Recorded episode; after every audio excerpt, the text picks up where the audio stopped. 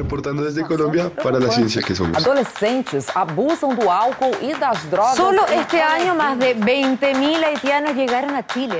Reportando desde España para la ciencia que somos.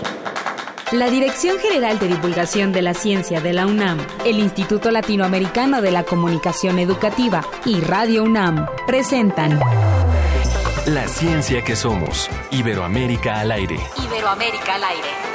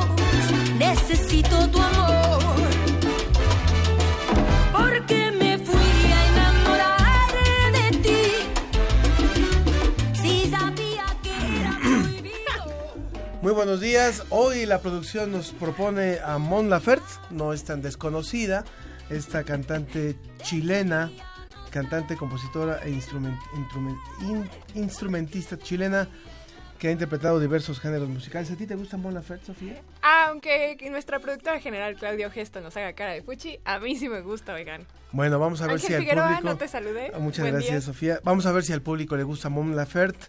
Y eh, ahora está muy de moda, por supuesto. Es un género que ha gustado y, a los chavos, por supuesto, que les gusta. Y también a los no tan chavos, a algunos nos gusta también. ¿Por qué me fui a enamorar de ti? Todavía me lo pregunto.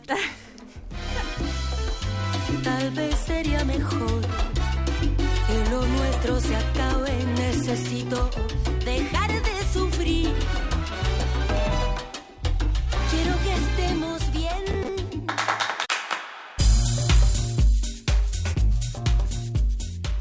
La UNAM, la Universidad Nacional Autónoma de México, amplía intercambio cultural con la Universidad de Salamanca allá en España y por eso la agencia DICIT nos va a hablar sobre este tema en nuestro reporte semanal. Y si tienes problemas de sueño, roncas, eres sonámbulo, nada de eso. ¿sabía? Lo único que tengo es que necesito, muerdo los dientes Ah, se truena, este, Sí, rechina los sí. dientes. Quédense con nosotros porque vamos a hablar de los trastornos del sueño. Ese va a ser el tema de nuestra, de nuestra mesa. Y los jóvenes están consumiendo Viagra sin necesitarla. Para eso nos va a hablar un experto en el tema. Bueno, y por supuesto que no podemos dejar de, de fuera el- el- la noticia, yo diría, del año y de, y de mucho tiempo, Sí. que fue la primera imagen de un hoyo negro en donde estuvieron involucrados países de Iberoamérica. Recuerden que estamos en la cabina con el teléfono 56 22 73 24, 56 22 73 24, en redes sociales Facebook, La Ciencia que Somos, Twitter, arroba Ciencia que Somos. Coméntenos si les gusta la cantante que vamos a tener el día de hoy, qué les pareció el hallazgo del agujero negro, la imagen, si ustedes son jóvenes y consumen Viagra aunque no la necesiten, coméntenos. Y también vamos a hablar del sincrotón, de este proyecto que se está desarrollando en Hidalgo. Así que participe con nosotros, ya les dimos las redes de contacto y también por supuesto el WhatsApp 55 43 63 90 95. 55 43 63 90 95. Reporte desde España. Agencia Iberoamericana para la Difusión de la Ciencia. Visit.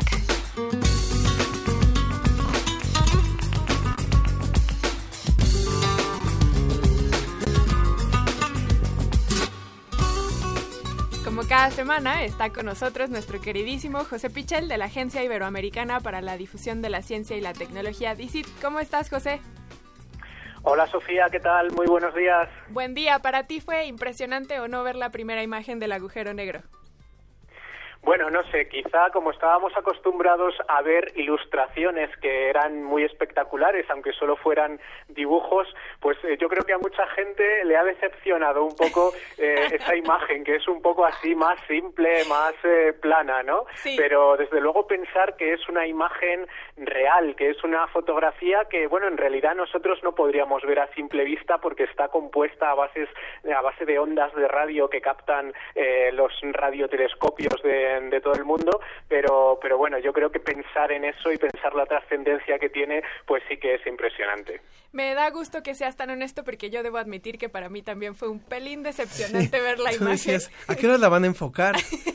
Y yo estaba esperando así como en la película Interestelar que se ve como dos aros unidos y yo estaba esperando algo así espectacular y cuando vi la dona me decepcionó un poco. Yo sé que tenemos un orden, pero ¿qué te parece que ya que estamos hablando del agujero, hablamos de la colaboración que tuvo España y Chile? Pues sí, mira, eh, para nosotros en la agencia DICIT ha sido una noticia muy importante de esta semana, eh, precisamente por la gran participación que ha tenido toda Iberoamérica en, este hito para la ciencia, que conseguir realmente la imagen de un agujero negro, eh, bueno, pues es un gran hito para la historia de la ciencia. Y ahí, como dices, el papel, sobre todo de Chile, del gran observatorio ALMA, que reúne a 66 radiotelescopios eh, y que es eh, bueno pues la instalación de observación astronómica más importante del mundo. Sobre todo la colaboración eh, de ALMA pues ha sido fundamental. Pero también aquí en España con el radiotelescopio que tenemos en Granada en Sierra Nevada y también en, en, México, que luego eh, creo que vais a hablar a lo largo sí. del, del, programa de la colaboración eh, también del radiotelescopio que, que, ha participado por parte de México. Y, y bueno, tener eh, estas grandes instalaciones, también otra más de, de, Chile, y que en total han sido ocho y cuatro están en, en nuestros países iberoamericanos, pues eh, la verdad es que es un orgullo para eh, la astrofísica que realizamos tanto en México, Chile y, en España. Y, y, bueno, además es que hay que decir que eh, se trata de un gran trabajo internacional eh, en el que han participado 200 investigadores y no se trata solo de la gente que está en los observatorios, sino también de otros muchos que trabajan con algoritmos para tratar de traducir esas señales que recibimos a través de ondas de radio, traducirlas a esa imagen que al final todos hemos visto. Ha sido una noticia realmente importante y como, como lo decían al principio, bueno, tal vez la imagen eh, creó muchas expectativas. De hecho, creo que eh, este proyecto de Event Horizon Telescope generó una muy buena expectativa. La verdad es que fue un gran manejo de medios diciendo el próximo miércoles van a ver, este, vamos a dar a conocer algo espectacular y todo. Se generó realmente una, una, eh, una expectativa muy, muy importante en todo el mundo. Y más allá de, como decíamos, de la resolución, nada más hay que pensar que esto está a millones de años luz, o sea, nada más es la es poquito de distancia nada más, millones de años luz, pero la trascendencia que tiene, o sea, la trascendencia que tiene para lo que va a ser la astrofísica en los próximos, en las próximas décadas, creo que es lo que tenemos que, que pensar que nosotros el, el miércoles vivimos algo que, que, te, que, tiene una trascendencia como yo diría semejante a cuando los que vivieron la llegada del hombre a la luna, los que vivieron algún otro eh, o el primer amartizaje, por ejemplo, de una de una nave, o sea, es un es un momento que podemos recorrer como histórico. Vayamos a otra nota entonces, José, que tiene que ver incluso con Salamanca y con México. Sí, eh, vamos a hablar de lo que ha sido eh, la semana de la UNAM eh, de vuestra universidad eh, en, aquí en, en, la Universidad de Salamanca. Y es que, eh, bueno, se ha venido a conmemorar unos 500 años de, de relación, eh, porque, bueno, se, se, ha hablado mucho de, de la universidad, la, la, las primeras universidades que se fundaron en América, ahí en México, y que, eh, bueno, pues es el antecedente eh, más directo de lo que hoy en día es la UNAM y se remonta remontaría al siglo XVI, eh, como bien sabéis vosotros. Eh, bueno, también hemos comentado aquí en muchas ocasiones que el pasado año, en 2018, se celebraban los 800 años de la Universidad de Salamanca, eh, porque se fundó en 1218 y desde entonces ha tenido una actividad continua. Es la universidad más antigua de España, la cuarta más antigua del mundo y eh, pues esa especial relación que ha tenido siempre con, con, América, se ha plasmado muchas veces en que sirvió de inspiración para esas primeras universidades de vuestro continente. Las primeras universidades eh, americanas eh, tuvieron mucho, eh, se vieron mucho en el espejo de la Universidad de Salamanca, que era la que más tradición tenía aquí aquí en España, ¿no? Entonces, eh, bueno, pues dentro de esa celebración de 500 años juntos, bueno, pues eh, eh, se han eh, hecho muchos actos, ha habido teatro, ha habido cine, ha habido conferencias y eh, se ha apostado también por dar pasos hacia eh, un espacio iberoamericano de educación superior, un poco algo parecido a lo que tenemos aquí en Europa, eh, que compartimos más o menos un espacio universitario en el que eh, hay titulaciones eh, que son comunes, Ajá. en el que bueno pues eh, eh, todos los títulos eh, valen en todos los sitios. Bueno pues también se están dando pasos en ese sentido en, en Iberoamérica en esa relación que tenemos eh, nosotros con, con vosotros y, por ejemplo, en el caso de la Universidad de Salamanca y de la UNAM, pues eh, se ha aprobado alguna doble titulación y ya hay posgrados conjuntos que se están realizando y, desde luego, vienen a afianzar esos lazos que mantenemos desde hace siglos y que de cara al siglo XXI, con la revolución digital que hemos vivido, que estamos viviendo, pues creo que son más importantes todavía. Por supuesto que sí. Yo les decía a la producción que con este nuevo lazo ahora voy a pedir mi intercambio para poder irme para allá con ustedes, José.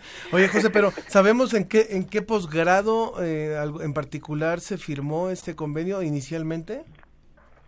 Eh, sí, creo que eh, en la titulación hay eh, una doble titulación a partir de ahora en letras españolas o filología hispánica. Bien. Entonces, eh, bueno, pues se va a hacer esa eh, doble titulación y luego eh, en posgrados creo que ya hay bastantes eh, en titulaciones, eh, pues eso, de máster o maestrías que, que creo que lo llamáis así Sí. eh, allí, pues eh, pues hay ya eh, bastante experiencia porque digamos bueno son eh, son titulaciones mucho más fáciles, suele ser un año de duración, eh, menos carga lectiva y son eh, bueno pues más fáciles de adaptar, ¿no? Pero bueno creo que, que las relaciones eh, son muy intensas en general y también en la parte de investigación que es lo que nosotros eh, más controlamos, yo sé que hay muchísima muchísima relación, muchísimos intercambios entre los investigadores, los laboratorios de aquí y, y los vuestros. Genial, José. Muchas gracias por esa información. Y ahora, ¿qué te parece si nos vamos a hablar de microbios y de anfibios que están siendo matados por ellos?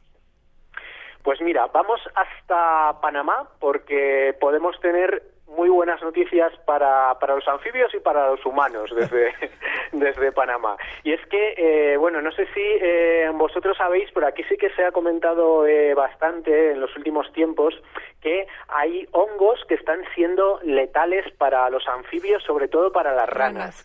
Eh, hay eh, hongos que incluso han llegado a acabar con algunas especies de, de rana y es un problema muy importante que, que, bueno que es muy difícil de, de atajar porque precisamente el hecho del hábitat que, que ocupan eh, las ranas que suele ser charcas lugares húmedos pues favorecen muchísimo la expansión de hongos y de eh, todo tipo de microorganismos. Pero resulta que en Panamá los investigadores han descubierto que hay otros microorganismos, unas bacterias que precisamente protegen a algunas ranas de esos hongos. Eh, por medio de metabolitos que eh, segregan eh, esos microorganismos, esas bacterias eh, que se encuentran en la piel de los anfibios, bueno, pues tienen un efecto antifúngico, un efecto contra los hongos que protege a las ranas. Entonces, eh, bueno, pues los investigadores lo que dicen es eh, por qué no eh, cogemos esas bacterias y eh, pueden servir de protección también para otras especies de rana, para otros, eh, otros anfibios que están en otras partes del mundo.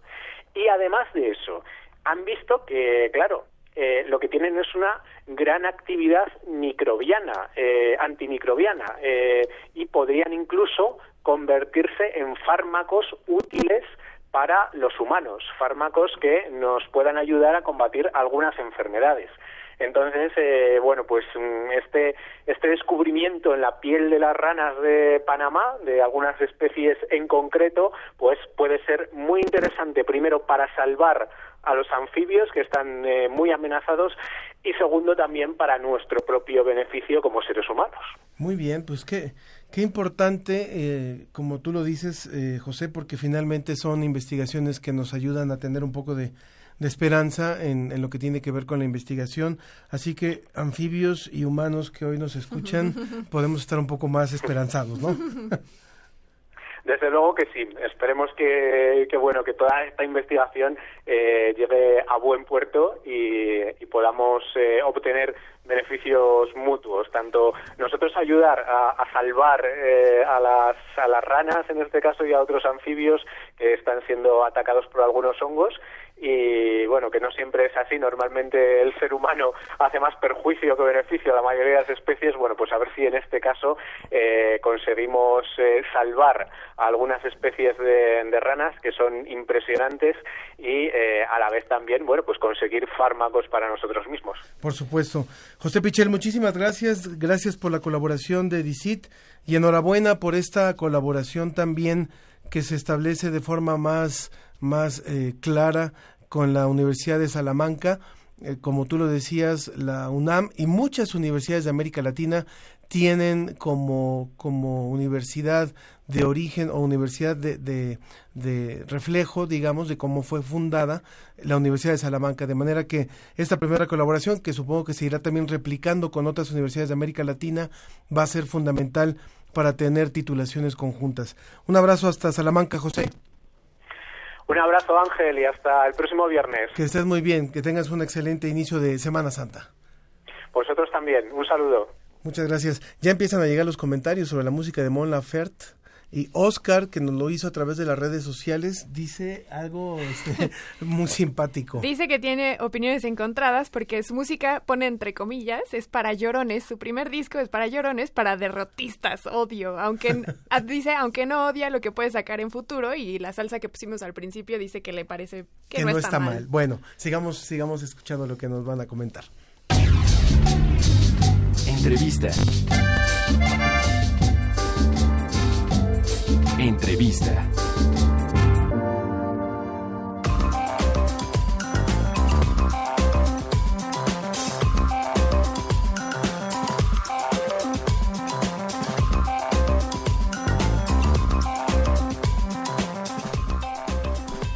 Como ustedes lo, lo, saben, hace unas semanas hablamos y hemos venido hablando en este, en este programa de un esfuerzo muy importante que está encabezando el estado de Hidalgo para, para poder eh, establecer en, en, lo que es el estado, en el, territorio de Hidalgo, el primer sincrotón eh, mexicano. Y lo que queremos hoy hablar muy brevemente con, con, nuestros invitados que están ahora aquí en cabina, que son el doctor Ignacio José Ignacio, José Ignacio Jiménez Mieri Terán, investigador de la carrera de carrera de, del Instituto de Ciencias Nucleares de la UNAM, y también el, eh, José Mustre, que es director general del Centro de Investigación y de Estudios Avanzados del CIMBESTAP. Pues nos da mucho gusto tenernos aquí para saber eh, finalmente cuál es la trascendencia de este, de este proyecto en lo que tiene que ver con independencia tecnológica para nuestro país. Eh, doctor Mustre. Ah, bueno, muchas gracias, eh, muchas gracias por eh, tenernos aquí. pues yo creo que este es un proyecto fundamental precisamente em, por este hecho de que em, en cierta forma básicamente todas las economías más avanzadas del mundo tienen un aparato como este.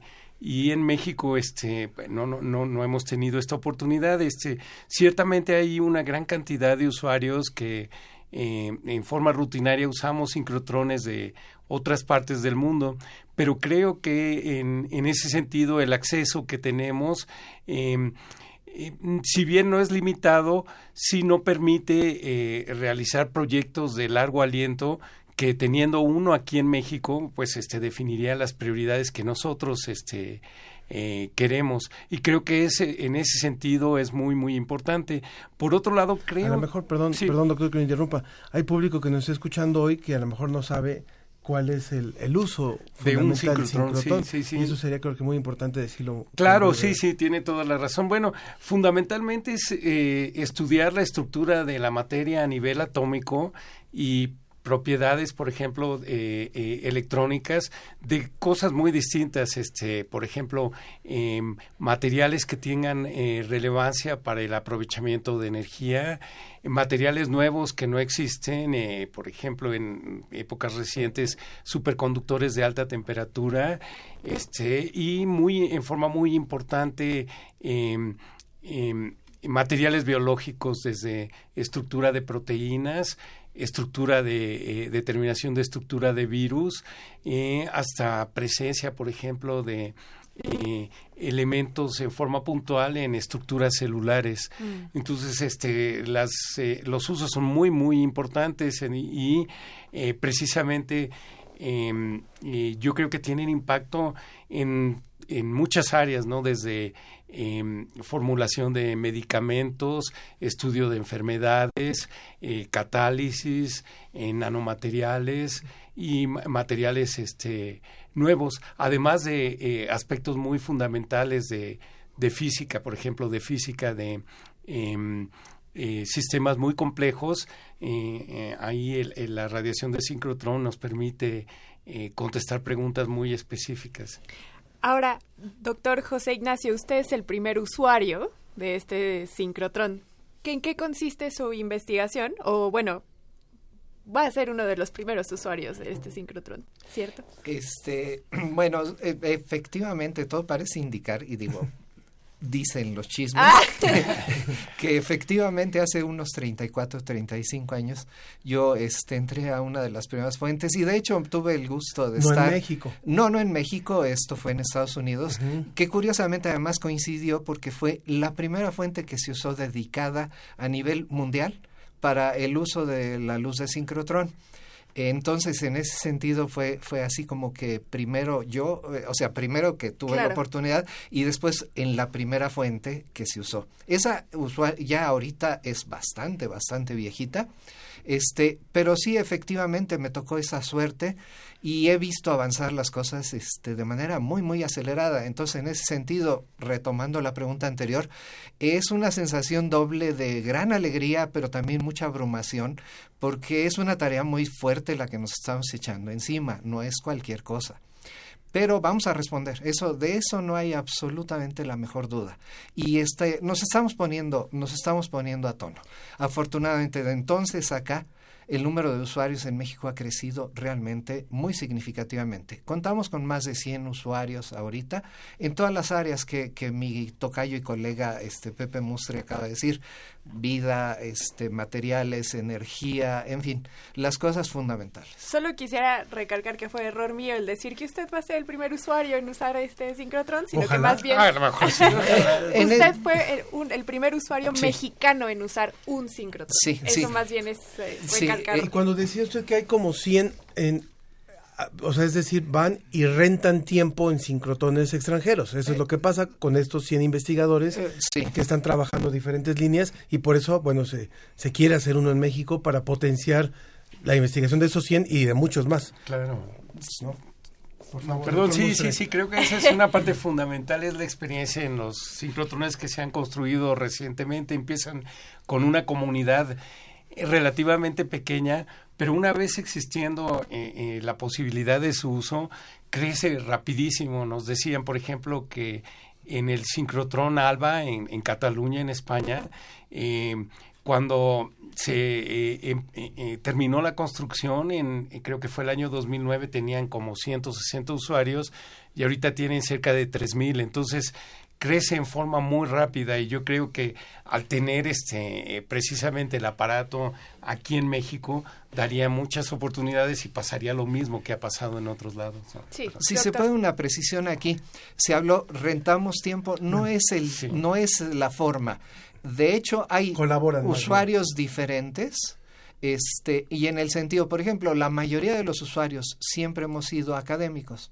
Y entonces hay un convenio más o menos general y establecido entre las cerca de 80, 60 fuentes de luz de sincrotrón, de que para uso académico eh, el acceso es libre, pero siempre está sometido, y es algo que hay que subrayar mucho, a una revisión estrictísima de los proyectos de investigación. Entonces esto habla también de la calidad del trabajo propuesto por estos cientos, cientos veinte o tantos usuarios mexicanos, de que podemos eh, llenar los requisitos que establecen en Francia, en Inglaterra, en Alemania, en Estados Unidos, en Canadá, en Australia. Hay, hay usuarios mexicanos, muy interesante, usando fuentes de luz de China, por ejemplo, Taiwán y de China continental. Me gusta que mencione eso porque justamente el ejemplo que tuvimos esta semana con el gran telescopio milimétrico de este trabajo conjunto con el mundo da cuenta de la relevancia de que en México tengamos este tipo de tecnología porque no nada más nos permite esta independencia tecnológica de la que hablaba Ángel, sino que también nos permite colaborar con el resto del mundo y estar a la vanguardia en hallazgos y en propuestas, ¿cierto? En ese caso México está apuntando a eso. Exactamente, sí, eso es muy claro. De hecho, es muy interesante los eh, eh, sincrotrones que existen en el mundo, más que competir entre ellos, se complementan en muchos casos, ¿no? Y eh, es muy eh, claro que uno puede encontrar, por ejemplo, usuarios norteamericanos en los sincrotrones europeos y al revés, usuarios europeos en los sincrotrones americanos, porque aunque en general la mayoría de los sincrotrones tienen eh, líneas eh, muy similares que hacen el mismo trabajo, en ciertos casos tienen también algunas características especiales que les dan capacidades únicas en el mundo. Entonces, siempre ese trabajo es muy colaborativo y de hecho aquí, bueno, tenemos toda la disposición de los sincrotrones de otros lados del mundo a ayudar al sincrotrón mexicano. Nunca lo ven como una competencia, sino decir, tenemos que ayudar para que México tenga también un, un sincrotrón. Pues muchísimas gracias por haber estado aquí con nosotros. Es eh, para también terminar de, de explicarle al público, finalmente un, un sincrotrón es un, un gran instrumento que es un acelerador de partículas que permite justamente hacer investigación en las áreas que comentaba el doctor Mustre y que finalmente pues será será un gran avance así como cuando como, también como decía Sofía, cuando se hizo el, el, radio, el radiotelescopio milimétrico, el, el, telescopio milimétrico, decían, bueno, es que es una inversión muy grande, es, eh, bueno, sí, pero por supuesto que tiene un sentido y en este caso pues no, no hay duda de que va a, a apoyar lo que tiene que ser la independencia tecnológica de nuestro país. Gracias al doctor José Mustre, director del Simvestab, muchas gracias por Muchas estar gracias. con general del Simvestab. Por supuesto. Gracias. Y el doctor José Ignacio Jiménez Mieriterán, investigador del Instituto de Ciencias Nucleares y el pionero del uso de sincrotones para México. Hago la aclaración que el doctor Mustre este, fue por meses que este, hizo investigación. Eh, entonces somos, somos o sea, Colegas. vamos, Casi, frente casi. a ustedes tienen, les digo, medio siglo de experiencia o más con fuentes de luz de sincrotrón. Lo que bromeo yo con el doctor este José es que le digo, bueno, eh, tú serás el primer usuario, pero yo soy el más viejo. Este, Bueno, Muchas pues gracias a este, los dos. bueno, les vamos a dar chance gracias. cuando esté el sincrotón en algo que los dos lo usen a la par. Es Bueno, la primera bueno, vez. eso, eso, bueno, eso. muy bien. Gracias. Vamos, Muchísimas vamos con gracias. un poquito más de música de Mon Laferte, ahora con eh, Caldera Blanca. Caderas, caderas. Caderas blancas. Es el éxito del momento, Ángel, no te perdono eso. Híjole. Bueno, vamos a escuchar y volvemos. Mejor ya no hablar del pasado. Si no lo sabes tú, te lo digo yo. Que la vida ahora se siente perfecta, toda tu esencia completa. Recuerda poemas. Sé que lo entiendes al mirarme de frente. Sé que no soy la única que está sintiendo esto. Todo va y viene, amor. Qué bonito se siente esta turbulencia. Llegaste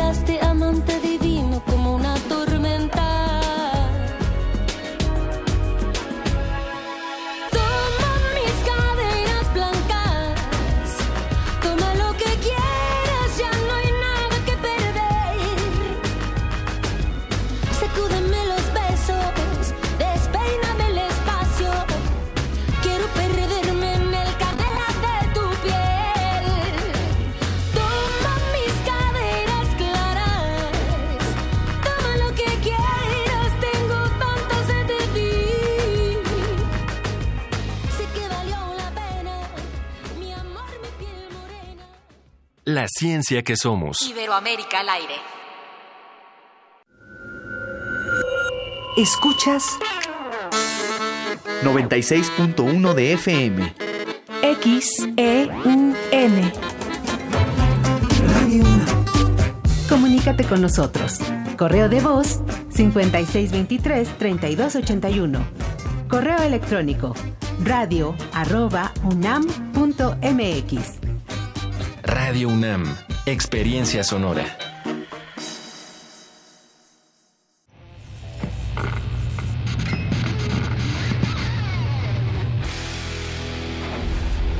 Por cortesía de cuando el rock dominaba el mundo, un minuto de Crosby, Stills, Nash Young, de Vu, 1969. You? If I had ever been it before on another time around the wheel, I would probably know just how to deal with all of you.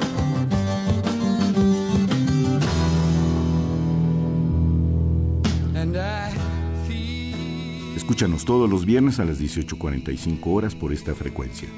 96.1. Radio UNAM. Experiencia sonora.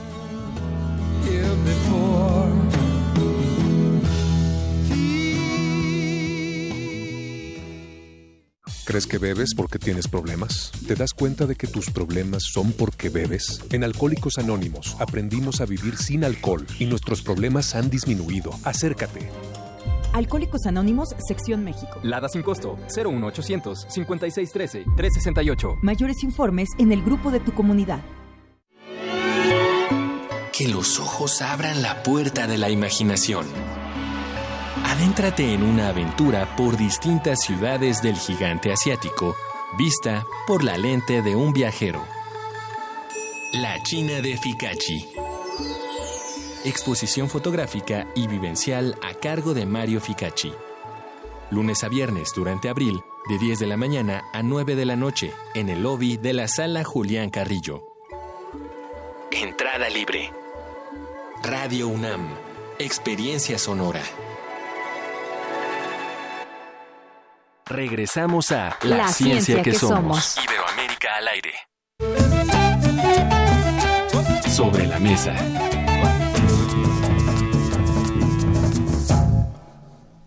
Continuamos en la ciencia que somos.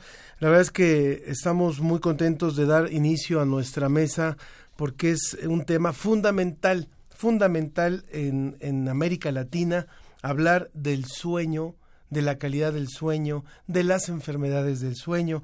y lo invitamos a que participe. Les recordamos nuestras vías de contacto, que son las de costumbre. Únicamente hay un teléfono. 5622-7324, 5622-7324. En Facebook, La Ciencia que Somos, Twitter, arroba Ciencia que Somos.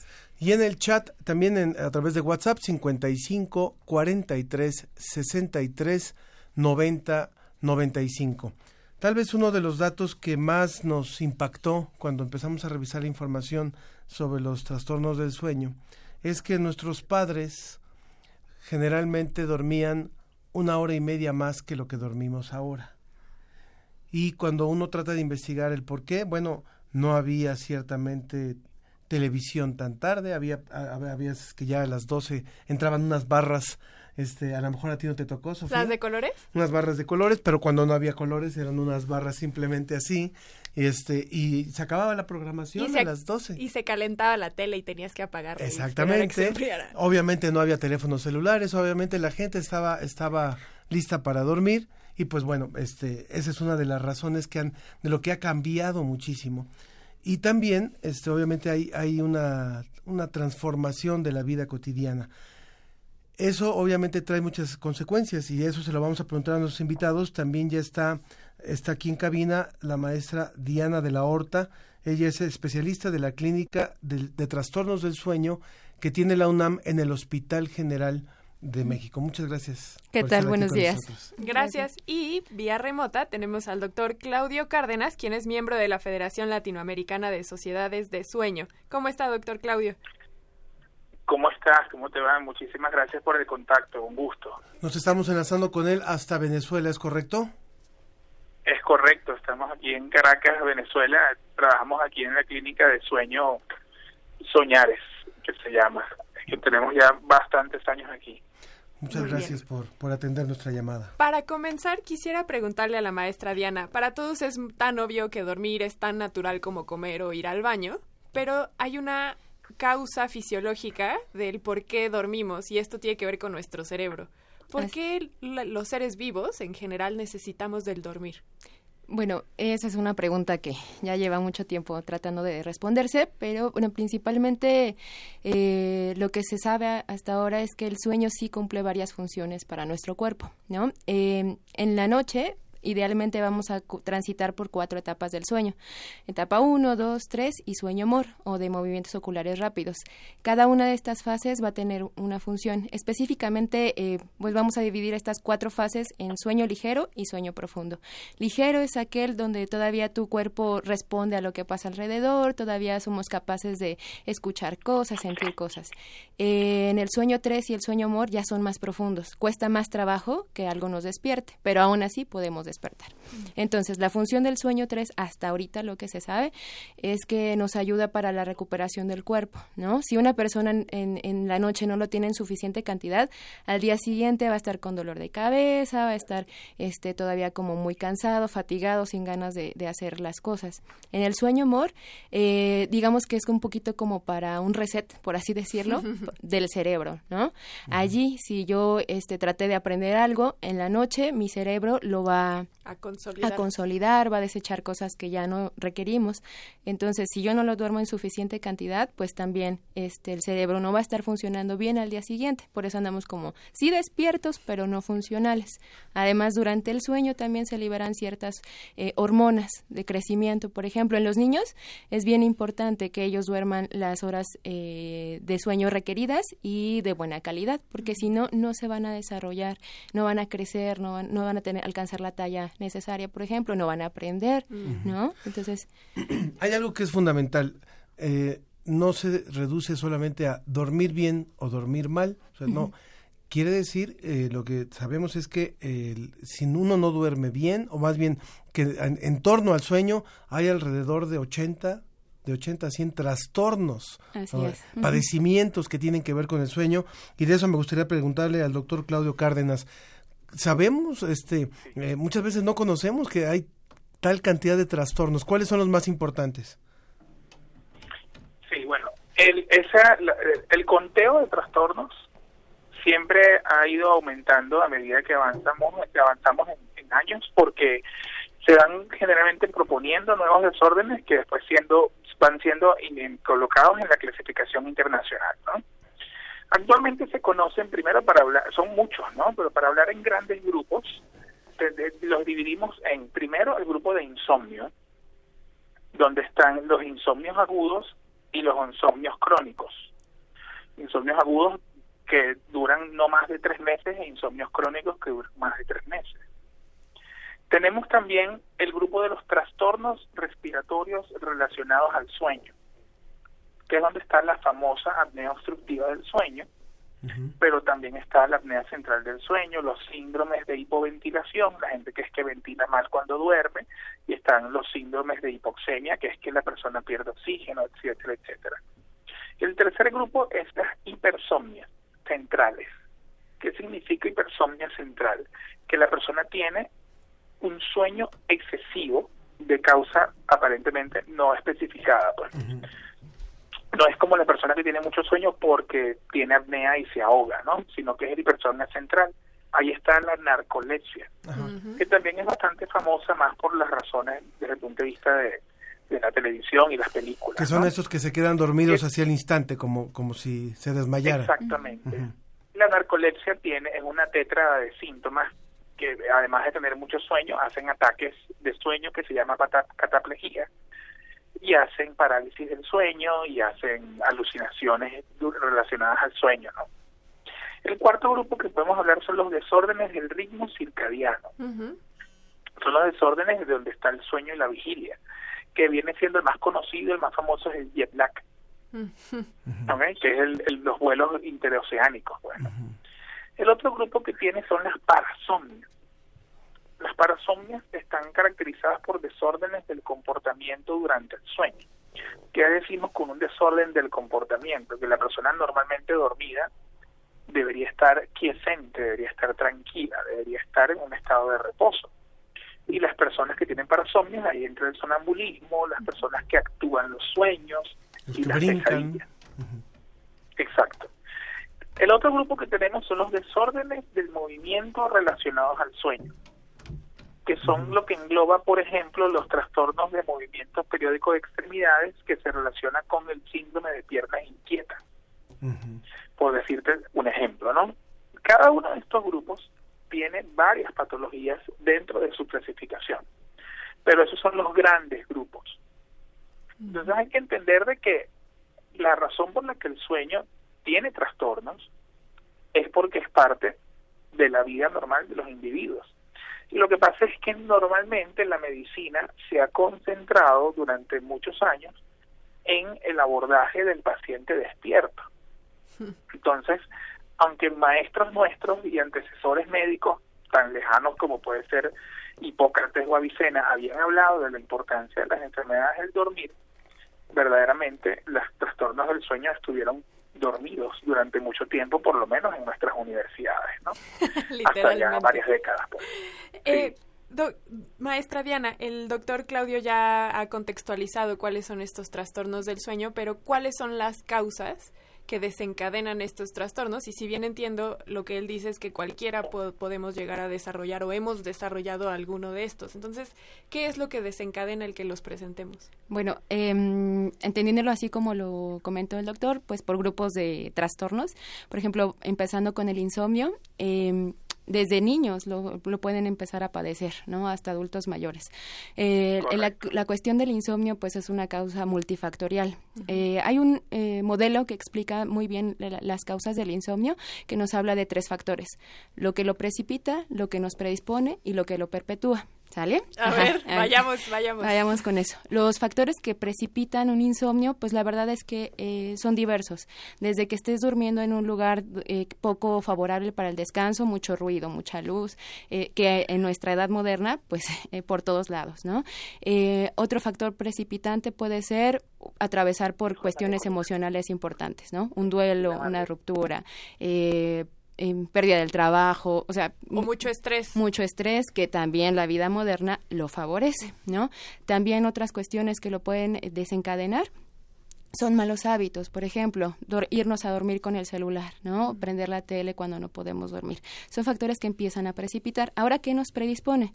Nos predispone desafortunadamente en el caso de las mujeres es más frecuente en las mujeres que en los hombres el insomnio para empezar ¿Y Eh, eso eso por qué? tiene que ver más con, las eh, hormonas. de alguna manera, pero también eh, tendemos a ser como más hacia la ansiedad. Ajá, incluso la ansiedad también es más frecuente en las mujeres que en los hombres, ¿no? Entonces, factores de personalidad como ansiedad o pensamiento rumiante o eh, esta parte de mm, ser muy mm, al, al nivel emocional, muy eh, no expresarse ajá, no- o no expresar las emociones hace que sea más fácil que se desencadenen ansiedad, depresión, por lo tanto insomnio. Y factores que perpetúan es que desarrollamos estrategias inadecuadas para resolverlo. Uno, el consumo indiscriminado de medicamentos, o sea, sin un- una vigilancia. Eh, O café también, ¿no? por No- no ejemplo, malos hábitos, malos hábitos que, que La- vamos desarrollando. La alimentación, el ejercicio, el cuánto tomamos de agua, cuánto Eso es importante. Sí, eso es importante. Dentro de todos los hábitos saludables para el sueño, pues viene esta parte. Hay que hacer ejercicio, hay que comer bien, hay que eh, tener un- dentro de lo que se pueda un buen día y sobre todo un espacio antes de irnos a dormir eh, de desconectarme de todo y realmente de todo, ¿no? Eso es, por ejemplo, hablando del insomnio, pero para la cuestión respiratoria, ahí hablamos que la obesidad es un factor que se relaciona, por ejemplo, aunque no es exclusivo, pero hay varias causas, la verdad. Creo que lo que lo que estamos hablando es fundamental porque finalmente eh, pasamos una gran parte de nuestra vida durmiendo. O sea, Se habla de una tercera parte de nuestra vida durmiendo, que- o debería de ser tal vez una tercera parte. Pero yo les preguntaría un poquito en función de lo que decíamos al principio de, de este- de esta charla, cuando comparamos lo que dormían otras generaciones anteriores a nosotros y lo que dormimos ahora, ¿cómo estamos durmiendo en América Latina? Mm. Y, por otro lado, ¿cuánto puede afectar a una generación entera que está durmiendo poco? O sea, así es como cuando hablamos de que el clima va subiendo tantos tantos eh, porcentaje de grados al- al- cada año y, y esto va a afectar a las generaciones futuras. Bueno, ¿cuánto le está afectando a, nuestra- a la generación actual y le va a seguir afectando porque la- si la tendencia no se no se eh, para, vamos a seguir durmiendo menos. Entonces, ¿cómo, ¿cómo andamos en sueño en América Latina, doctor Claudio? Y, y cómo podemos, este, y, a- y qué podemos pronosticar de lo que puede pasar si no cambiamos estos hábitos?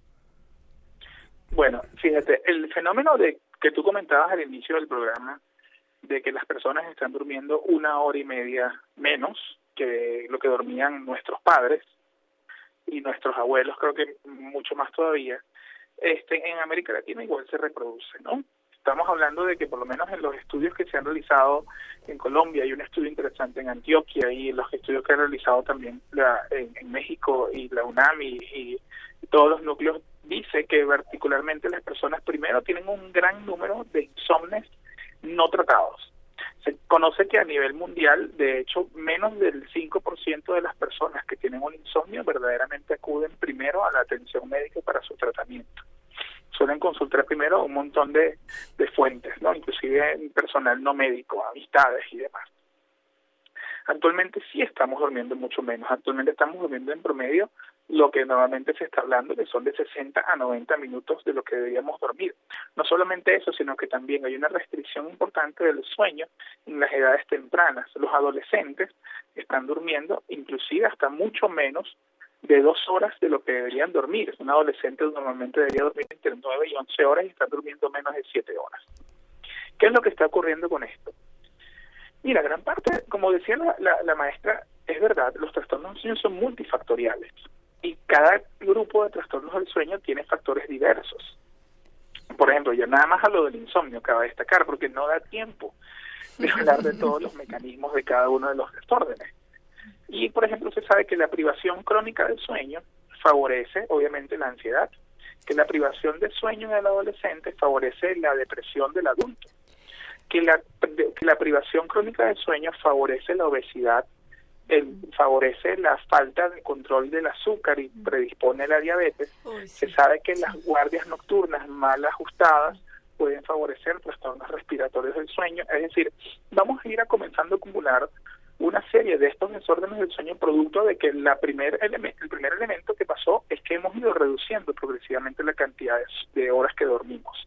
El solo hecho de privarla nos va a traer problemas a, a mediano plazo. Y a largo plazo hay modelos que hablan de que gran parte de las enfermedades neurodegenerativas tienen que ver con que estamos también durmiendo menos de lo que deberíamos dormir, porque a nivel cerebral hay un sistema que se está manejando para lo que viene siendo, el, desde el punto de vista teórico, que aparentemente gran parte de las proteínas anómalas que se acumulan en los espacios entre las neuronas, que favorecen la neurodegeneración de enfermedades como el Alzheimer, tienen parte que ver con el sistema que está afectado por la escasez del dormir. Tenemos muchas... Entonces- sí. Perdóneme, doctor, lo interrumpí horriblemente. No, no, es que si no me extiendo demasiado porque la pregunta es amplia, Es la que- respuesta es amplia. Es un tema súper interesante y además tenemos muchas llamadas, pero antes de pasar a ellas, yo quisiera preguntarle, maestra Diana, ¿es verdad lo que está diciendo el doctor, que esto es un círculo vicioso? Porque el, el dormir poco o tener una mala calidad de lo, po- de lo que duermes también te genera problemas eh, físicos, metabólicos, eh, incluso emocionales, ¿no? De, propicia una ansiedad, un estrés, etcétera. Pero esta misma ansiedad, este mismo estrés, este mismo cansancio hace que eh, tomemos café, que no hagamos suficiente ejercicio porque estamos cansados, etcétera. Y entonces eso propicia que también nuestra calidad y, tiempo de sueño sea menor. Entonces es. Vuelve un círculo vicioso. Podemos, como dice el doctor, acercarnos con especialistas, con médicos, a clínicas del sueño que nos diagnostiquen qué es lo que está pasando durante nuestro sueño. Pero también es verdad que a veces eso también es, eh, o sea, nosotros mismos lo sabemos, ¿no? Yo, por ejemplo, du- aprieto los dientes cuando duermo y ya, ya, ya fui a hacer algo pa- para al respecto. Pero, ¿qué podemos hacer para tener una buena calidad de sueño y, por tanto, una buena calidad de vida y tener una prevenir que desarrollemos diabetes o qué podemos hacer? Claro, eh, mira, la, la primera cuestión sería darle la verdadera y real importancia que tiene el descanso, el dormir eh, en nuestra vida, ¿no? Eso sería como lo primerito, porque hay varias personas que lo dan por hecho, entonces yo duermo y ya no sé ni cómo duerma, cuántas horas duermo y demás. Pero la idea de este tipo de foros es justo para darle la importancia al buen descanso, una. Entonces ya teniendo la idea de que sí es necesario e importante descansar dormir bien, eh, punto número dos, tomar en cuenta cuántas horas de sueño yo requiero. Cada quien pues tiene unas horas de sueño este, necesarias. Se habla de un promedio en una edad adulta de 7 a 9 horas, ¿no? Entonces, al menos tratar de conciliar todos los, todas las noches mis 7 horas, ¿no? Ya si de plano el trabajo, lo que sea, no es posible, mínimo, así ya, pero es demasiado Castigado. estricto, seis horas, al menos, ¿no? Diarias, diarias. O sea, para tener una buena calidad en el sueño, tendríamos que tener como mínimo, y eso, ya, insisto, es muy estricto, seis horas. Y bueno, desarrollar unos, eh, lo que nosotros llamamos higiene de sueño, que son hábitos saludables. Uno, hacer ejercicio, de preferencia en la mañana, ¿no? También tratar de meternos a, tru- a- a nuestra, sí, en la mañana, porque hay mucha gente por la actividad laboral y demás, esta vida moderna que no nos deja Lo dejamos en la en tarde. la noche. Ajá. Cuando hay problemas de insomnio, eh, esto puede seguir favoreciendo la presencia del insomnio. Entonces es mejor pasarlo en la mañana para tratar de activarnos y estar alerta bien durante todo el día. Si yo solo lo Uno puedo hacer... pensaba que, al hacer ejercicio iba a dormir mejor. Sí, a veces tienen la idea de hago ejercicio en la noche, me canso mucho y entonces voy a poder dormir. Sí nos cansamos, pero todavía el cuerpo está muy activo.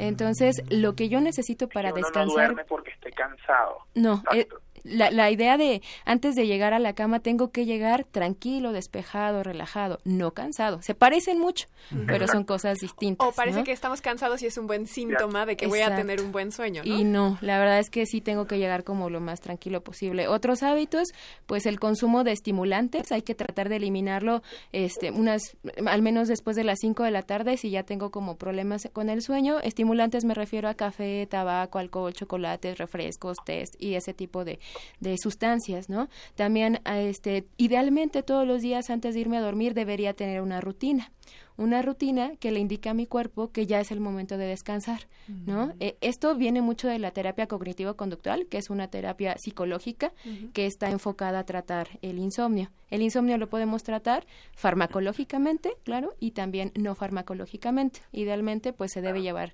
eh, las dos cosas para que haya un, un- un buen éxito. Nos quedan unos minutitos, nada más para, vamos a dar respuestas, si les parece, a las preguntas del público. Eh, Rosalma García dice, ¿a qué le llama la maestra pensamiento rumiante?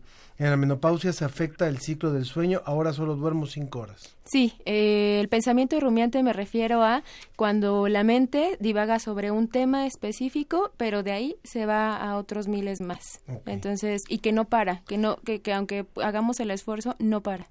Eh, a ver, Claudio, por favor, eh, dice, el doctor Claudio dice, ¿a qué se debe cuando, cuando se dice se te sube el muerto? Todas las noches me pasa. Científicamente, ¿a qué se debe? Está- ¿A qué se debe Bueno, en, cada país tiene su expresión para eso, ¿no? ¿Cómo Yo dicen tengo- ustedes en Venezuela? No, no, no, aquí este, en- creo que es, yo sé cuando dicen allá se le sube el muerto en México, aquí le dice como que este se montó el la bruja, una cosa así. Ah, Bueno, este, o, o- o dicen llegó Maduro. Ah, no, perdón, no. continúa. bueno, pero ¿a qué se algo debe? parecido. Mira, bueno, fíjate, el- ese fenómeno, eh, la verdad es que la parálisis del sueño no es necesariamente algo patológico. Es decir, se- está dentro del grupo de los fenómenos normales del sueño. O sea, a todo el mundo le puede pasar de vez en cuando. ¿Qué pasa? Normalmente uno tiene un bloqueo muscular, neuromuscular cuando está dormido, es decir, uno no se mueve. ¿Ok? Cuando, si no, uno actuara los sueños. El cerebro se desconecta no del los resto actúa. del cuerpo. Exacto, hay una desconexión para que tú no actúes los sueños. Pero hay personas que a veces se despierta el cerebro, pero ese sistema no se activa y te quedas paralizado. Se llama parálisis del dormir o parálisis del sueño. Entonces, ¿qué pasa? Es una condición muy angustiante a pesar de que dura 60 a 120 minutos, pero la persona se siente atrapada en su propio cuerpo y no se puede mover. Entonces, eh, también se ha relacionado con que hay muchas veces inclusive algunas formas de alucinación en este contexto. Si pasa muy de vez en cuando, hay que revisar la higiene del sueño. Muy bien. Pero si pasa frecuentemente, puede ser que tengas una parasomnia, que es una parálisis del sueño recurrente, es decir, que ocurre bastante y que te afecta tu calidad de vida, o puede estar en el contexto de una narcolepsia. Mm. La narcolepsia tiene tres síntomas, parálisis de sueño. Ok. Y también tenemos otro comentario en Twitter. El Sarco nos dice que le consta que las desveladas lo ponen a uno mu- muy ansioso. Y Gabri Frank nos pregunta en Twitter, bueno, primero nos dice que excelente eh, programa. Y nos pregunta, maestra Diana, ¿por qué algunas personas no recuerdan sus sueños y otros las recuerdan bien? ¿Y por qué hay una diferencia? Bueno, eh, ¿Tiene en algo la- que ver con la calidad del sueño? o Pues no? realmente no. En la noche todos vamos a transitar por estas cuatro etapas del sueño que les comentaba. Eh, específicamente en la etapa del sueño humor, movimientos oculares rápidos, es donde vamos a tener eh, la presencia de ensoñaciones, ¿no? Entonces, eh, la verdad es que la mayoría de nosotros no vamos a recordar los sueños, pero si despertamos descansados y bien, quiere decir que transitamos por las cuatro etapas, incluso pudimos haber soñado. Eh, realmente ahí no hay como una diferencia entre buena calidad o no, excepto si el, el contenido de los sueños ya estamos hablando de pesadillas, Mm. porque ahí ya nos hablaría de que hay cierto grado de ansiedad y las pesadillas sí se puede convertir en un problema de sueño, porque a la gente ya le da miedo irse a dormir, porque está fragmentando su sueño y demás. Ahí sería cuando llama la atención. Eh, Luis nos dice a través del chat, ¿qué hay de la teoría que establece duerma menos, viva más? ¿Qué es esto como robarle dos horas diarias al sueño y que si tú eh, le robas esas dos horas, vives de- más un mes, eh, en, en un mes, di- eh, más días, digamos, como dos días más. En el... Ya eso me suena muy capitalista. Eso no A ver, tiene Claudio. ningún sustento científico. No, no, no. Sí, eso no tiene ningún sustento científico. Eh, está hecho en base a las personas que han generado, digamos, descomposición de su dormir y lo utilizaban como un hábito. Pero la verdad es que no se puede evaluar verdaderamente cuáles fueron las consecuencias de este sueño en estas personas. Te doy un ejemplo. Margaret Thatcher dormía de dos a tres horas todos los días.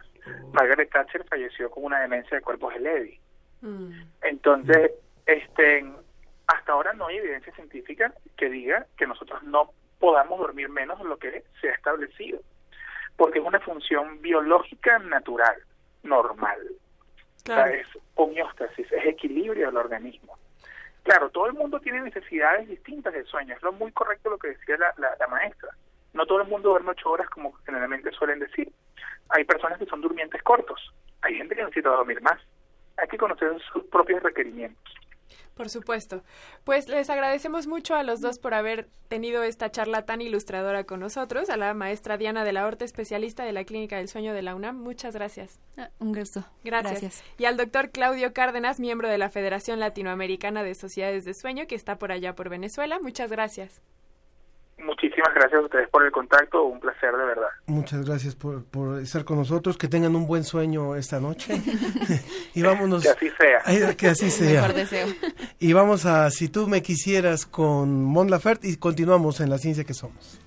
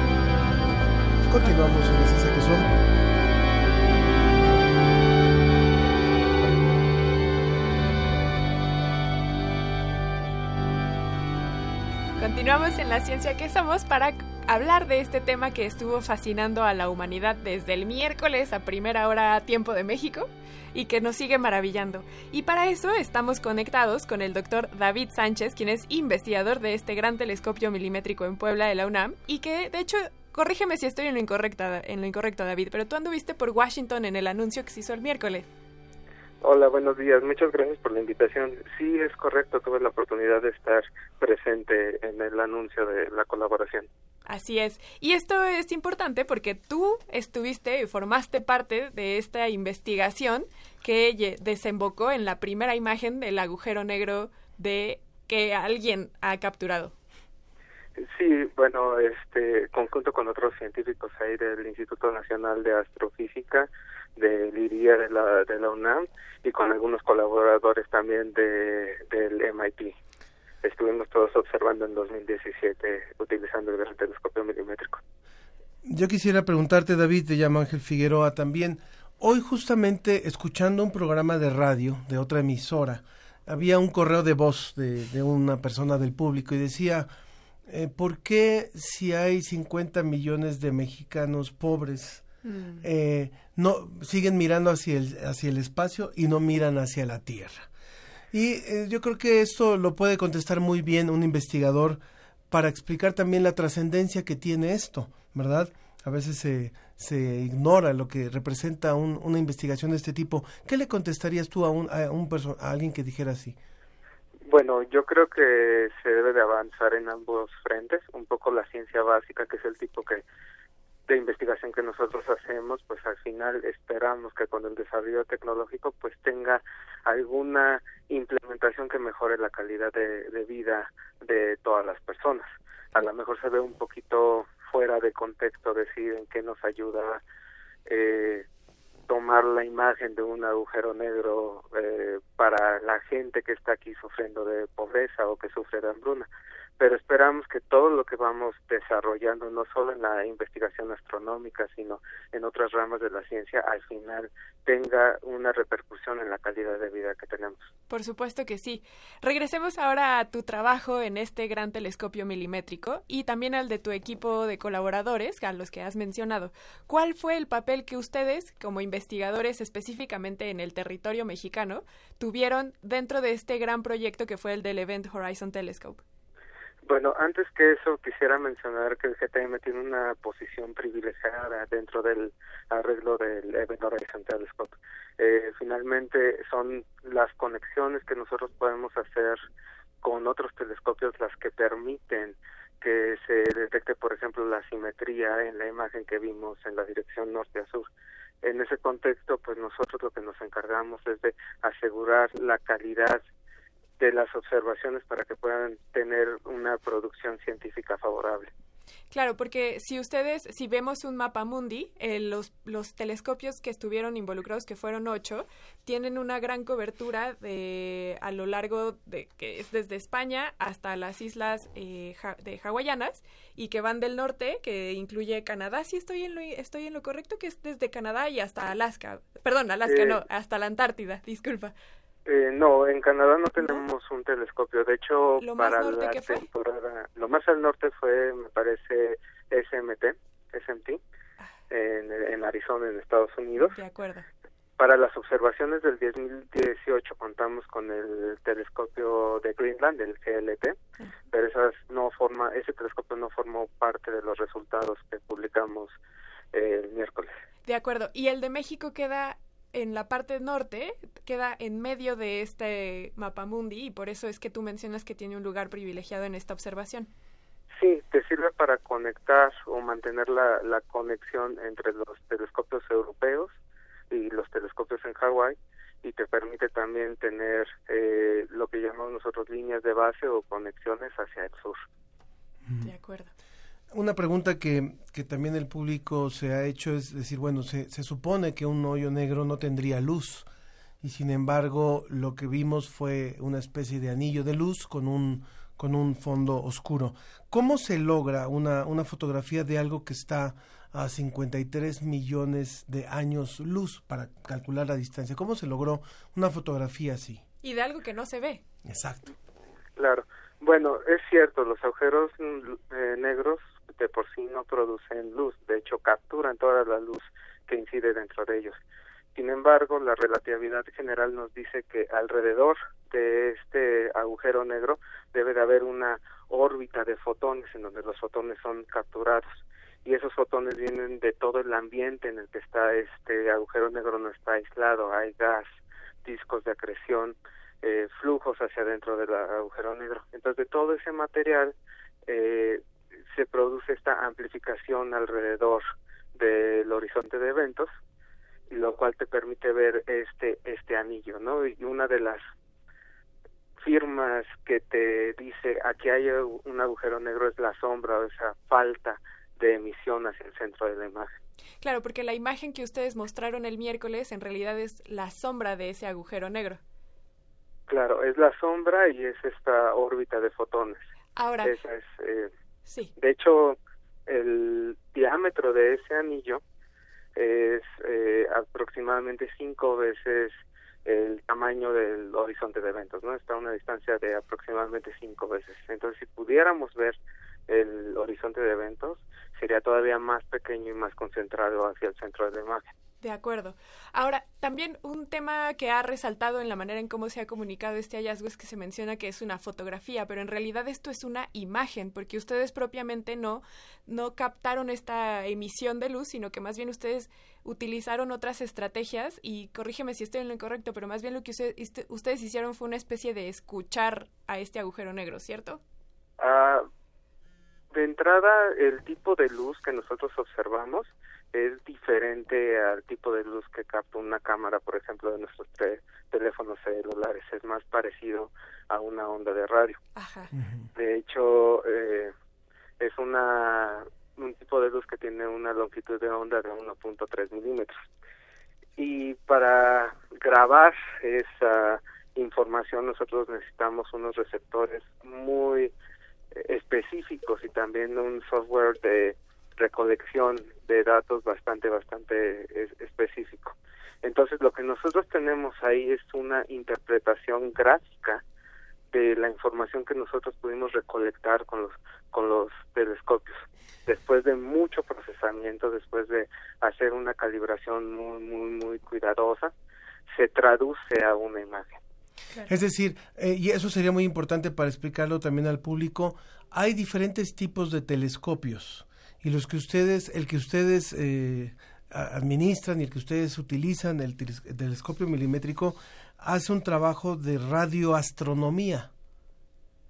No es precisamente o, cómo sería la explicación, radioastronomía, pero sí es más parecida a un radiotelescopio. Es más parecida a un radiotelescopio que a un telescopio que va a captar una imagen. Lo que ustedes captan son más bien ondas que se traducen en una imagen. ¿Es así? Sí, capturamos radiación electromagnética. La luz que reciben nuestros ojos también es radiación electromagnética. Simplemente tiene un nivel de energía más alto.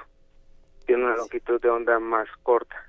Entonces, nosotros estamos viendo una luz que si tú acomodas en el arco iris, eh, todos los colores del, del azul al rojo, el tipo de luz que nosotros estamos viendo es todavía muchísimo más roja, más hacia el rojo. Es un color que nuestros ojos no pueden ver. Claro. Tenemos un comentario en Twitter, Carlos Roldán nos pregunta si el halo que se ve en la foto es la sombra del agujero, sí, eso lo dijimos, y nos pregunta también si tendremos imágenes en otros espectros energéticos. Él dice que quiere ver los jets y la radiación de Hawking. Ah, bueno, los jets ya están observados, de hecho eso sí se han observado en radiotelescopios y se han observado en, en el óptico también, solo que están en una escala muchísimo más grande.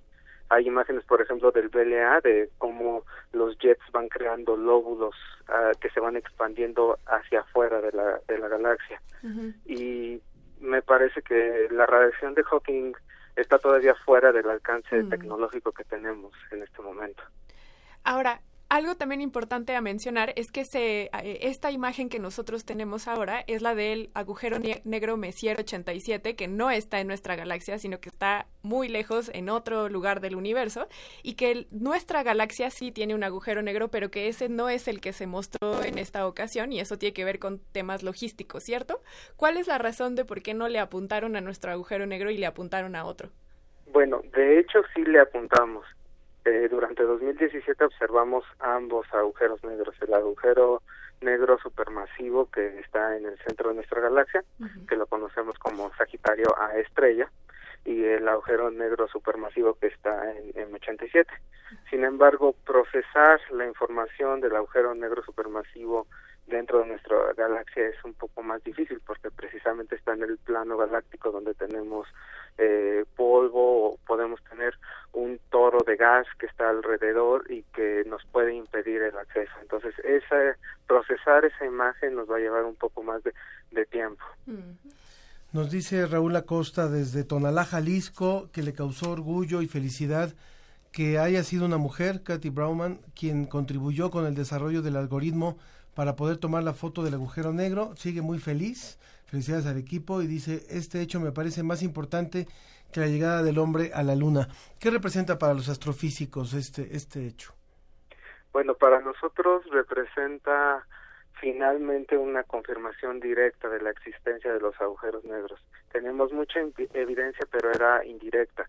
Veíamos cómo había emisión de rayos X alrededor de ciertos objetos o ciertas estrellas binarias, o si veíamos los movimientos de las estrellas hacia el centro de nuestra galaxia, todo indicaba que había ahí algo muy, muy masivo y la teoría nos decía que debería de ser un agujero negro. El tener esta imagen ya nos da una confirmación directa de que este tipo de objetos que están predichos por la teoría de la relatividad general realmente existe. Ahora, David Sánchez, eh, investigador de este gran telescopio milimétrico en Puebla, una cosa que a mí me fascinó del anuncio que hicieron fue que eh, decían que ustedes todavía tienen que seguir trabajando en la refinación de la imagen, en depurarla y en hacerla mucho más específica, y que también ustedes una de las cosas que siguen esperando encontrar es que el agujero negro tenga una forma eh, circular porque de no tener esta forma circular, entonces la teoría de la relatividad general de Einstein tendría que ser modificada, ¿cierto? Eh, sí, bueno, para refinar la imagen, lo que nosotros estamos haciendo es incluir nuevos telescopios. Por ejemplo, el telescopio de Green de Greenland, que ya lo había mencionado con anterioridad, y NOEMA, que está eh, en España o en la frontera entre España y Francia. Eso nos va a dar más nitidez, nos va a permitir ver más detalles dentro dentro de la imagen. Ahora, eh, también lo que nosotros estamos buscando es ver si podemos establecer alguna teoría que nos permita dar, por ejemplo, evidencia hacia la existencia de algún tipo de gravedad cuántica, teoría modificada de la gravedad. Y esto es porque teóricamente la gravedad no se conforma, no se comporta como las otras tres fuerzas fundamentales de la naturaleza. Las otras sí tienen una característica cuántica, pero la gravedad no. Entonces esa ha sido una pregunta abierta desde los tiempos de Einstein, ¿por qué la gravedad es, es, es diferente? Y esperamos que a través de estudiar los detalles que nos van a dar estas futuras imágenes y el futuro modo modelado, podamos este, deducir algo que nos dé una pista de por dónde va la naturaleza. Genial. Eh, David, nos queda un segundo, doctor David Sánchez, eh, nos queda, perdón, este, un, minuto nada más. Nos dice Edgar Velázquez, en el espectro visible podemos usar una cámara de alta velocidad. ¿Cuál es el instrumento equivalente para capturar en alta velocidad en espacio profundo? Bueno, la, la, la velocidad es más bien qué tan rápidamente estás tomando una imagen, ¿no? Entonces, por ejemplo, 24 por segundo es la frecuencia del, del cine y eso ya engaña a nuestros ojos para un movimiento continuo. Nosotros estamos observando, estamos utilizando instrumentos que tienen eh, una longitud de onda, una frecuencia de la luz de alrededor de 200 gigahertz. Entonces nosotros tomamos cerca de dos, de estamos hablando de luz que tiene una frecuencia de, de 200 mil millones de pulsaciones por segundo. Y de ahí lo grabamos a, a cerca de, de 5 gigabits por segundo. O sea, nosotros tomamos muchísimo más alta velocidad que cualquiera de, de las cámaras ópticas. Que conocemos. Pues muchísimas gracias. Gracias por esta por esta participación en la ciencia que somos y felicidades a todo el Sí, equipo de del GTM que además vale la pena decir ha tenido problemas muy serios con el tema de la seguridad allá en la en la Sierra de Puebla y ahí se ve como la verdad es que muchos investigadores son verdaderos eh, valientes cuando se trata de hacer investigación. Muchas gracias y ojalá que esto sirva para cuidar más a nuestra, nuestros investigadores y a nuestra infraestructura. Doctor David Sánchez.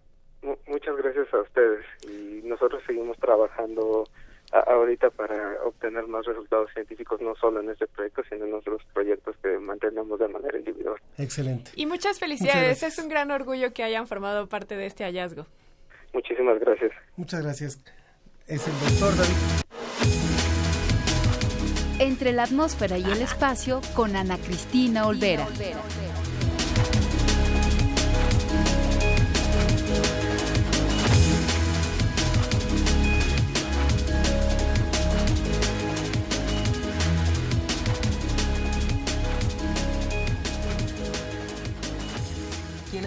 de invitarnos a todos con su inolvidable Payéjele, o sea, vámonos, se dirigió a los pueblos de la Tierra. Y aquí las palabras del primer cosmonauta, Yuri Gagarin. Быть первым в космосе, вступить один на один в небывалый поединок с природой. Можно ли мечтать о большем? Но вслед за этим я подумал... Ser el primero en el cosmos y entrar en una contienda sin precedentes con la naturaleza. ¿Acaso puede Damos la bienvenida, damos la bienvenida en nuestro programa a Ana Cristina Olvera, colaboradora de la NASA en español, comunicadora y periodista de ciencia. Posiblemente ustedes la conocen por eh, que conduce el noticiario de científico y cultural que hace la ATEI aquí en México y para América Latina. ¿Cómo estás, Ana Cristina? Muy bien, Ángel, es un verdadero placer estar aquí con ustedes. No, el día de muchísimas hoy. gracias por un esta día sección. tan especial para los vuelos espaciales. Por supuesto. Porque hoy se conmemora un año más de que Yuri Gagarin fue lanzado a la, afuera de este planeta. Así es, hace 58 años él se convirtió en el primer ser humano en, en, pues ser un astronauta, bueno, un cosmonauta. Cosmonauta, hay que destacar la diferencia histórica. Así es, porque bueno, es un ruso, ya saben que ellos fueron pues los que lograron los primeros hitos, ¿no? Hasta que la NASA pues les comió el mandado llegando a la luna primero y bueno, ya sabemos lo que pasó después. Que fue justo este lanzamiento que se conmemora hoy, el que hizo que Kennedy se diera cuenta de que les estaban comiendo el mandado. Y entonces Kennedy, al darse cuenta del lanzamiento de hoy, es que eh, pone en marcha el plan Apolo. Exactamente, y bueno, ya de ahí todavía los siguientes hitos espaciales eh, los logró Rusia, ¿no? Como eh, la primera mujer eh, cosmonauta, como la primera caminata espacial, etcétera, pero al final, pues eh, lo que querían era llegar a la Luna y pues ya sabemos que el Apolo fue el que lo logró. Y que además va mucho en sintonía también porque Israel ayer iba a tener su primer eh, objeto en aterrizar la luna y lamentablemente su último freno falló y se estrelló contra la luna y no pudieron conseguirlo. Sí, fue un- un- una pena, todos estábamos listos para celebrar con esta que sería la primera misión privada en llegar a, a- a la superficie de la Luna de manera controlada. Sin embargo, bueno, sí se convirtió en el séptimo país en entrar en la órbita de la Luna y la primera misión privada que lo logra.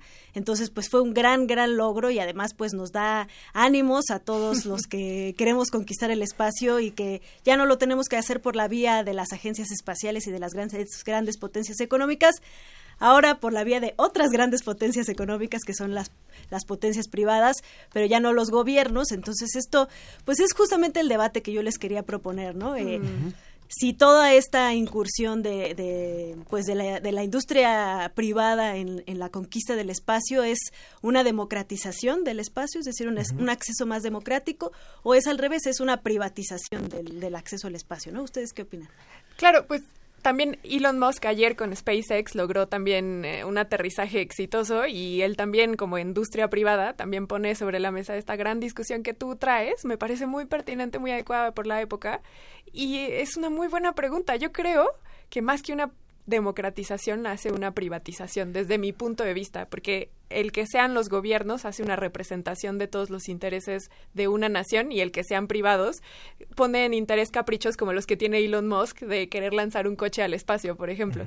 Claro, sí. Elon Musk ha sido un, un actor fundamental, eh, yo diría que incluso un parteaguas, ¿no? Porque justamente esto que logra ayer con el lanzamiento, el segundo lanzamiento de su cohete Falcon Heavy, que en esta ocasión por primera vez logra que vuelvan a aterrizar los tres eh, boosters, digamos, eh, que la vez pasada solamente lo logró con dos, pues hace realmente eh, reutilizable este cohete de, gran tamaño que va a poder lanzar grandes pesos, incluso la cápsula Orion que está desarrollando la NASA.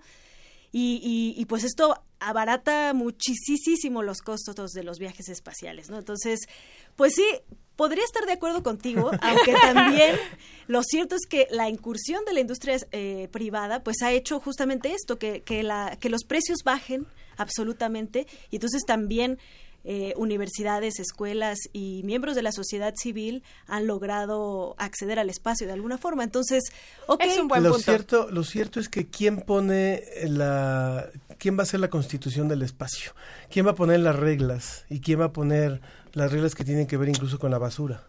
Así Porque es. el, el que haya este acceso eh, de países de, priva de y de iniciativa privada al, al espacio también ha generado o está generando unas unos abandonos de un montón de, de cacharros por allá, ¿no? Así es, es, es- son muchos debates, Sí. muchos dilemas a los que nos estamos enfrentando y eso es lo interesante, ¿no? Que yo creo que justamente nos estamos enfrentando a replantearnos nuestra misma ontología como seres humanos, ¿no? Y qué es lo que vamos a hacer eh, una vez que ahora tenemos acceso a, a un lugar completamente diferente al que siempre habíamos tenido, que era la Tierra. Entonces, ¿qué vamos a hacer con la basura? ¿Qué vamos a hacer con eh, la representación, la legalidad? Y pues sí, sin duda, Ángel, yo creo que este punto es muy importante. Hay algunos tratados internacionales del espacio de usos pacíficos, el Tratado Internacional de la Luna. Sin embargo, pues estos no han sido muy actualizados, sobre todo en materia internacional, desde pues hace 60 años, ¿no? Entonces, pues yo creo que sí es momento de que, de que nos pongamos a manos a la obra seriamente en esto. Claro. ¿Hay por ahí algún comentario sí. también No, del público? Justo nos había dicho el Zarco que eh, si no habíamos mencionado lo de la nave israelí que chocó ayer, sí, justo lo acabamos de mencionar, es, es una pena, pero tienes un gran punto, es un hito por sí también, el, es una pena que se haya perdido la nave, pero también representa que otro país está en la carrera espacial, que es una empresa privada y que eh, al final de cuentas seguimos en esta competencia por ver quién llega más lejos, quién lo hace mejor. Así es, y además, pues te digo, uno de los puntos importantes es el costo, ¿no? Esta misión israelí pues costó alrededor de 100 millones de dólares, lo cual es Nada. muy, muy, muy, muy, Muy muy, poco. muy poco para lograr una misión a la Luna y que fue casi, casi exitosa, ¿no? Unos cuantos kilómetros antes de aterrizar fue que, que sucedió esto y esto pues es un verdadero hito y pues hay que celebrarlo como tal. Eh, pues como saben, esta, esta misión surgió además de un concurso de Google que se llamaba Google X Prize. Ellos pues eh, pusieron sobre la mesa al mundo entero que la gente creara misiones para llegar a la luna, eh, cuyo objetivo era que recorrieran medio kilómetro y que mandaran video o imágenes de alta definición a la Tierra. Esta era como la competencia. Eh, la, el- límite era en el 2018 y nadie lo logró, por lo que se declaró desierta esta competencia. Iban a ganar 20 millones de dólares, pero pues los israelíes decidieron seguir y llevarlo hasta la luna y bueno de hecho X Prize les dio como un premio de consolación de un millón de dólares Ajá. entonces para que se animen y sigan Estos sigan son, estos son los temas que nos va a traer en esta colaboración Ana Cristina Olvera. Muchísimas gracias por, por venir, por estar con nosotros, por esta participación que vas a, a iniciar con nosotros a partir de, de hoy en la ciencia que somos. Ya iremos viendo la, la frecuencia con la que vas a poder hacerlo. Y además, pues esto es eh, el regalo de cumpleaños. Porque hoy, hoy es su cumpleaños, así es que agradecemos doblemente el que haya, el que haya venido, porque no todo el mundo trabaja en su cumpleaños, ¿eh?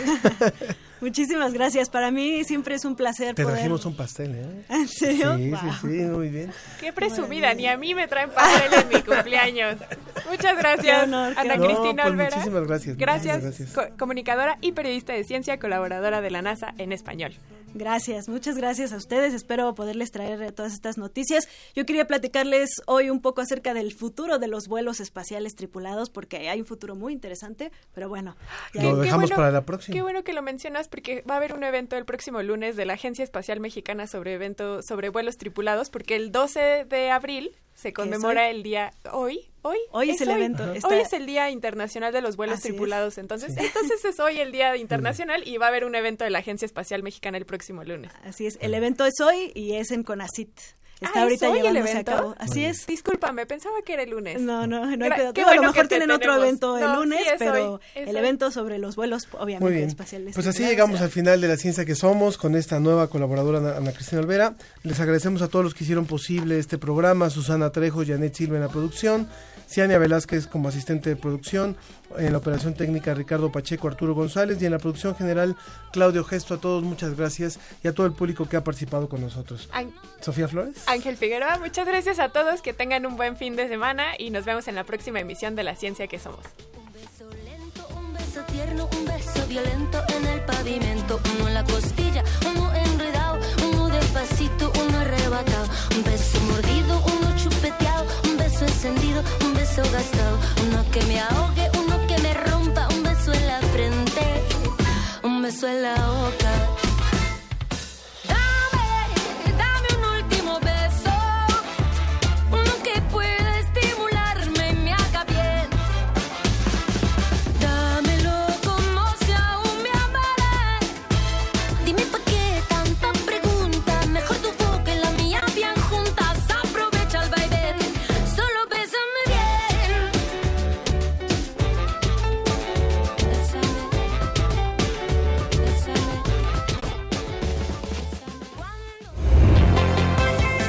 Agradecemos tu compañía. Nos escuchamos la próxima semana en punto de las diez y media de la mañana. La ciencia que somos. Iberoamérica al aire.